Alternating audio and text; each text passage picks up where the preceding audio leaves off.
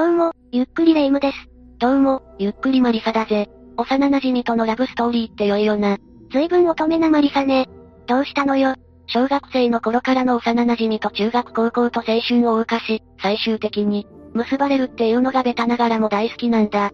最高だと思わないか？確かに、成長する過程があることで余計に心が揺さぶられるわよね。紆余曲折あってハラハラするけど、最後はハッピーエンドって感じのやつでしょ？そうなんだぜ。憧れるよな。でも、そんな青春を楽しむことができない人生だったらどうする？その後の人生を左右することになるのは間違いないと思うぜ。そうね。実際そうなってしまった女性がいるのよ。どういうことだ？誘拐されて9年間も監禁された女性がいるのよ。保護されたのは19歳になった時なの。青春時代を過ごせずにずっと監禁されていたってことか。それはあまりにもひどすぎるんだぜ。でも、9年間も監禁しといて、誰にもバレないことなんてあり得るのか？それが、色々な事情が重なって誰にも見つからなかったのよ。どんな事情なんだ？教えてほしいぜ。それじゃあ今回は新潟少女監禁事件を紹介するわ。それでは、ゆっくりしていってね。まず、簡単に事件について説明するわ。1990年11月13日、当時小学4年生の A ちゃんが行方不明になったの。A ちゃんの母親は午後7時45分に警察に捜索願いを提出したわ。小学4年生の女の子が、そんな時間まで学校から帰ってこないのはおかしいもんな。その後、200人以上が捜索するも手がかりすら見つからず、そのまま月日が過ぎていったの。でもその約9年2ヶ月後に、思いもよらない形で A ちゃんが保護されたわ。9年2ヶ月って気が遠くなる期間だよな。よく生きていたぜ。でも、どうやって A ちゃんは見つかったんだ ?A ちゃんを監禁した犯人である佐藤信之は、母親に対して暴力を振るっていたの。息子からの暴力に悩んでいた母親が保健所に相談していて、息子を医療保護入院という名の強制入院をさせるために保健所の職員と、医師たちが佐藤の家に上がったところ佐藤の部屋に A ちゃんがいたのよ。強制入院なんてあるんだな。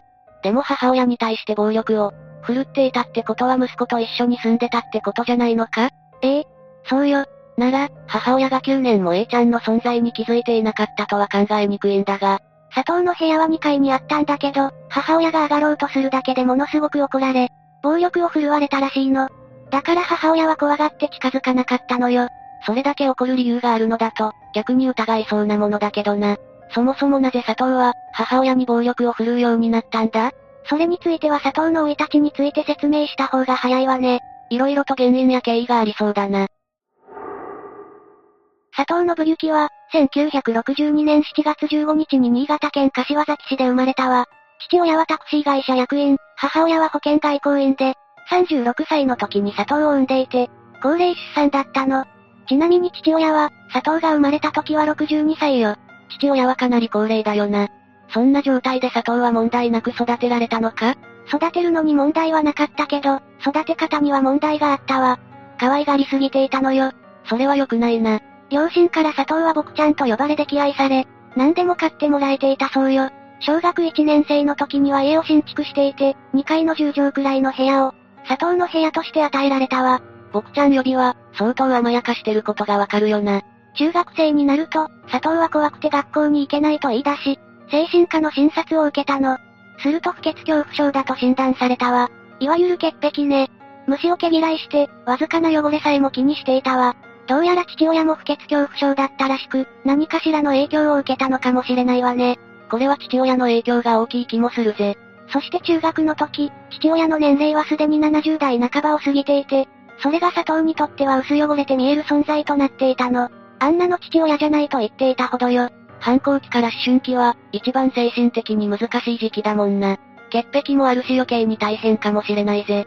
高校は工業高校へと通っていたけれど、またここでも精神的に、良くない影響を受けたの。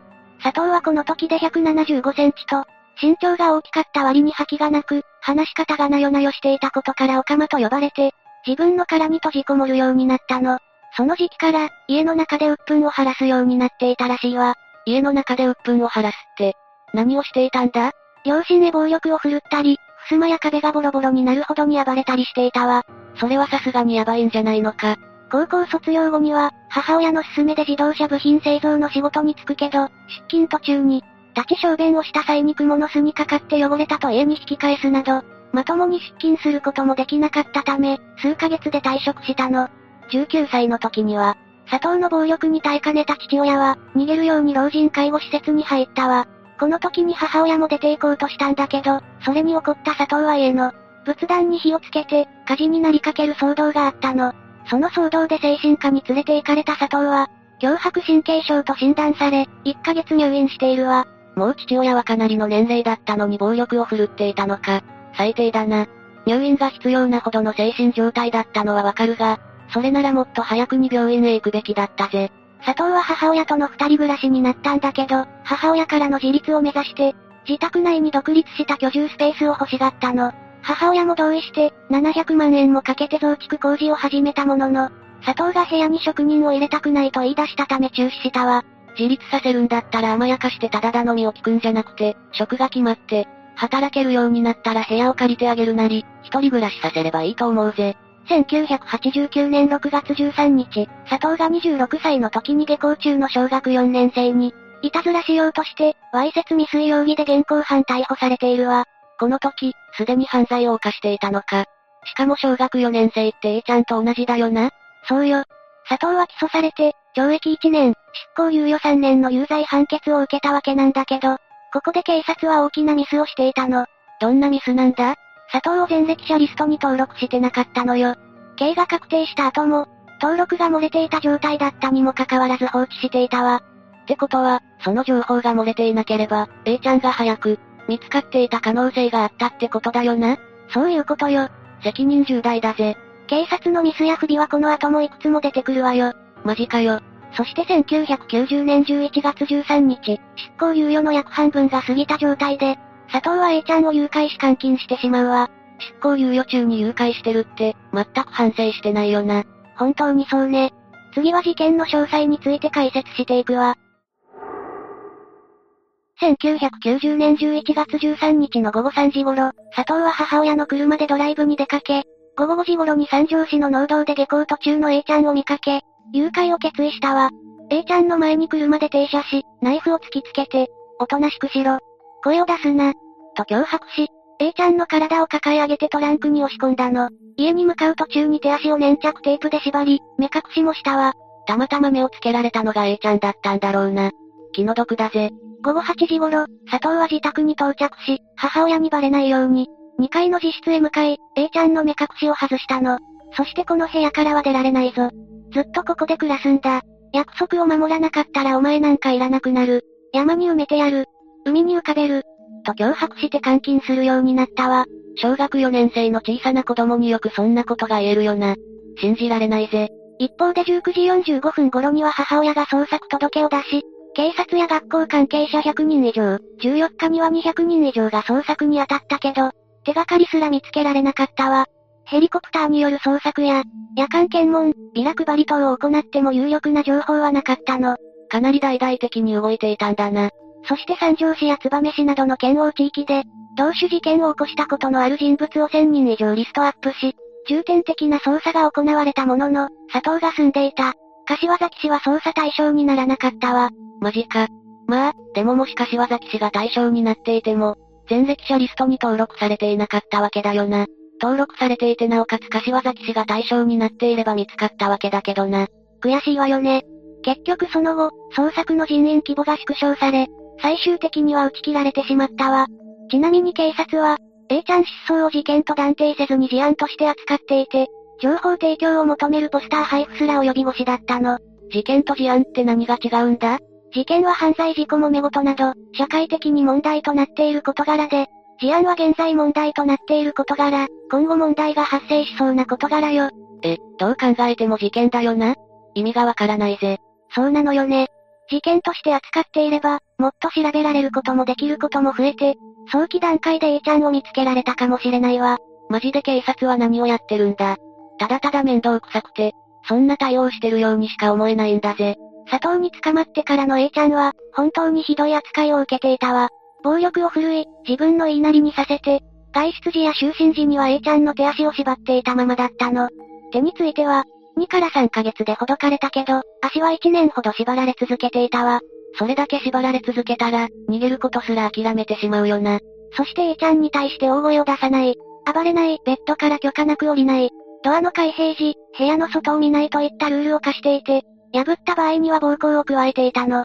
子供を勝手に誘拐して、自分の言いなりにさせて聞かなきゃ暴行って、何様のつもりなんだ。同じ目に合わせてやりたいくらいだぜ。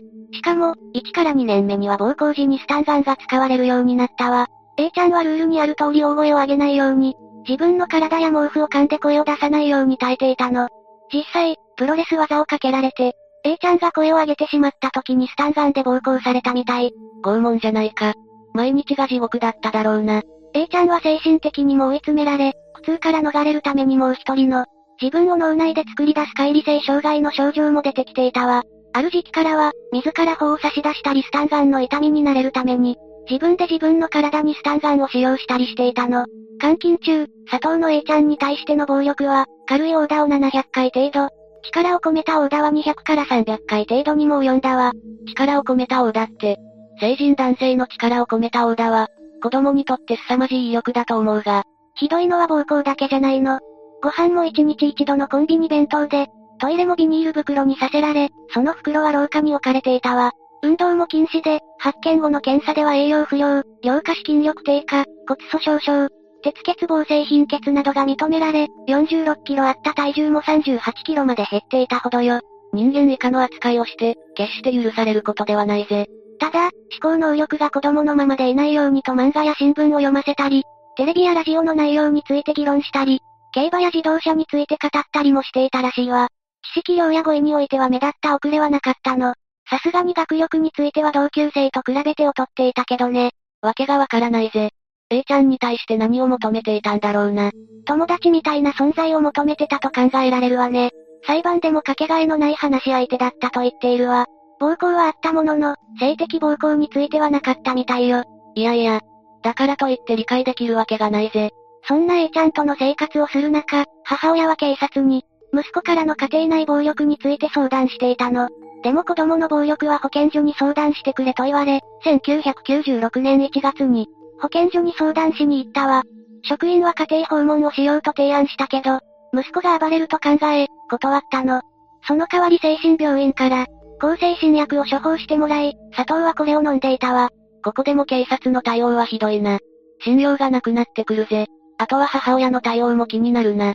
暴力からの恐怖で家庭訪問を断ってしまったのはわかるが、そこは受けるべきだったと思うが、その頃母親は定年退職していて、多少は保険外交員の仕事を続けていたみたい。佐藤からの暴力に怯え、基本的には家ではなく、夕方まで漢方の宿で過ごしていたらしいわ。でも1999年頃から、佐藤は母親に対してもスタンガンを使用し始め、12月頃に精神病院を訪れた母親は息子からの暴力がひどく、殴る蹴る以外にも、縛り付けトイレすら行かせてくれないと相談し、医師は強制的手段として医療保護入院という、強制入院を提案して、母親も同意したの。母親に対しても A ちゃんに対しても、やっと救いの手が伸びてきたんだな。母親もなるべく佐藤との接触を避けてたとなると、A ちゃんに気づかないのも仕方ないのか。甘やかして育てたのも悪いし、仕方ないとは言いたくないけど、どうしようもなかったのかもしれないわね。2000年1月28日13時半頃、佐藤を医療保護入院させるために、医療関係者5名と保健所職員と市職員の男性計7人が家に訪れたわ。そして家の前に2人が待機し、5人が佐藤の部屋へ向かい、精神保健指定医が、お母さんの依頼で診察に参りましたと告げてそのまま突入したの。ベッドで寝ていた佐藤はなんで入ってくるんだ、と抗議したわ。でも指定医が法律を説明し、あなたは入院が必要であると認定されましたと言うと佐藤は激しく暴れ出したわ。そのため、警官3名の派遣を要請したの。警察呼ぶ事態って相当だよな。警察が来るまでの間は大丈夫だったのか？それが、事前に警察署の生活安全課に対して、医療保護入院があることを話していたのに、男性会員が出払っていたため、電話の折り返しを待つことになったの。おいおい。先に話していたならその分の人員を準備しておくべきだろ。結局、暴れ続ける佐藤に医師が鎮静剤を注射し、佐藤は眠りについたわ。その後に関係者は、騒動の中でも動いていた毛布に注目し、毛布をハサミで切り開くと、中から A ちゃんが出てきて保護されたの。その際に市の職員が名前などを聞いたけど、口ごもるために、佐藤の母親を呼んで、この女性は誰かと聞いたけど、母親は知りません。顔を見たこともないと答えたのよ。もう、ただただ怖いよな。2階からは母親の指紋も一切見つからなかったし、A ちゃんも、母親が住んでることさえ知らなかったと言ってるの。そうだったのか。そして、指定医は佐藤が入院することになったため、いつ帰ってくるかわからないと A ちゃんに説明すると、A ちゃんは佐藤の母親にここにいてもいいですかと尋ね、佐藤の母親は了承したけど、市の職員は、そういう問題じゃないでしょ。家の人に連絡しないとダメよ。と言うと、私の家は、もうないかもしれないと話していたわ。A ちゃんは、突然の状況に戸惑ってしまったんだろうな。その後、警察から折り返しが来たものの人員の都合がつかないと言われ、佐藤を沈静化させて病院に向かったことを報告したわ。でも身元不明の女性が見つかった旨を伝えて警察の出勤を改めて要請したけど、そんなことまで押し付けないでくれ。もし家出人なら保護する、と返答して出勤を拒否したのよ。その、そんなことが警察の仕事だよな。腹が立つぜ。病院へ向かう車中で病院職員が A ちゃんに名前を尋ね、名前や住所、生年月日などを答え、そこで行方不明になっていた A だと判明したの。その日の夜に、A ちゃんは9年2ヶ月ぶりに両親と再会したわ。そして医療保護入院を退院した2月11日に、佐藤は、未成年者略取逮捕監禁致傷容疑で逮捕されたの。やっとこれで普通の生活に戻れるのか。よかったぜ。佐藤は裁判でどんな判決を受けたんだ？懲役14年の実刑判決よ。逮捕監禁致傷罪の懲役刑は最高10年なんだけど、実は佐藤は、1998年10月頃に A ちゃんを監禁中、A ちゃんのキルキャミソール4枚、2400円相当を盗んでいるの。窃盗までしていたのかよ。その窃盗罪も追起訴されていて、併合罪加重をした範囲内で懲役14年となったわ。一審で懲役14年、控訴審では逮捕監禁致傷の最高刑10年と、窃盗1年の合計11年という計算となったけど、上告審で窃盗罪と逮捕監禁致傷罪は一連の犯行であることから、重い方の量刑の1.5倍を最高量刑と解釈するのが正しいとして、懲役14年が確定したの。窃盗罪もあったからこそ14年まで刑期を伸ばせたのか。それにしてもやったことに対しての罰が軽すぎるとは思うけどな。そうね。まあ重度の潔癖の佐藤にとって、服役は、かなり過酷なものになったみたいよ。食事すらまともに取れずに誘導食を流し込んでいたみたいね。そんな生活のせいで、何度も医療刑務所に入院して抗精神薬を処方されていたの。A ちゃんの苦しみに比べたら全然マシだろ。しかも税金でしっかり入院してるわけだしな。そうね。2015年4月に佐藤は満期出所して、千葉県で生活保護で暮らしていたんだけど、2017年には自宅で病死したの。病名は不明で50代半ばで亡くなっているわ。まだ服役中の病死じゃなくてよかった気もするぜ。あの世でも罪を償ってほしいくらいだぜ。そうね。A ちゃんは保護されてから他者との交流が困難であったり、特に男性に対して警戒心を持っていたそうよ。当然だけど心身ともに後遺障害に悩まされていたの。でもきちんと成人式に出席したり運転免許を取得したり、家族旅行に出かけたりと、徐々に平穏な日常を取り戻すことができたみたいよ。本当に大変だっただろうな。でもちゃんと幸せに生活できているようでよかったぜ。一生かけて幸せになってほしいわね。以上が事件内容よ。色々と納得のいかないところが多かったぜ。もっと早く助けられたはずだと思うようなことばかりだったな。そうよね。警察は仕方なかったにしても佐藤の母親にも責任があると思うわ。警察については正直かなり許せないんだぜ。市民が頼りにしている警察がそんなんじゃ、何も安心できないんだぜ。今の警察は、問題なく安心できると信じたいわね。そして何よりも、これからも A ちゃんは幸せになってほしいぜ。そうね。というわけで、今回は新潟少女監禁事件について紹介したわ。それでは、次回もゆっくりしていってね。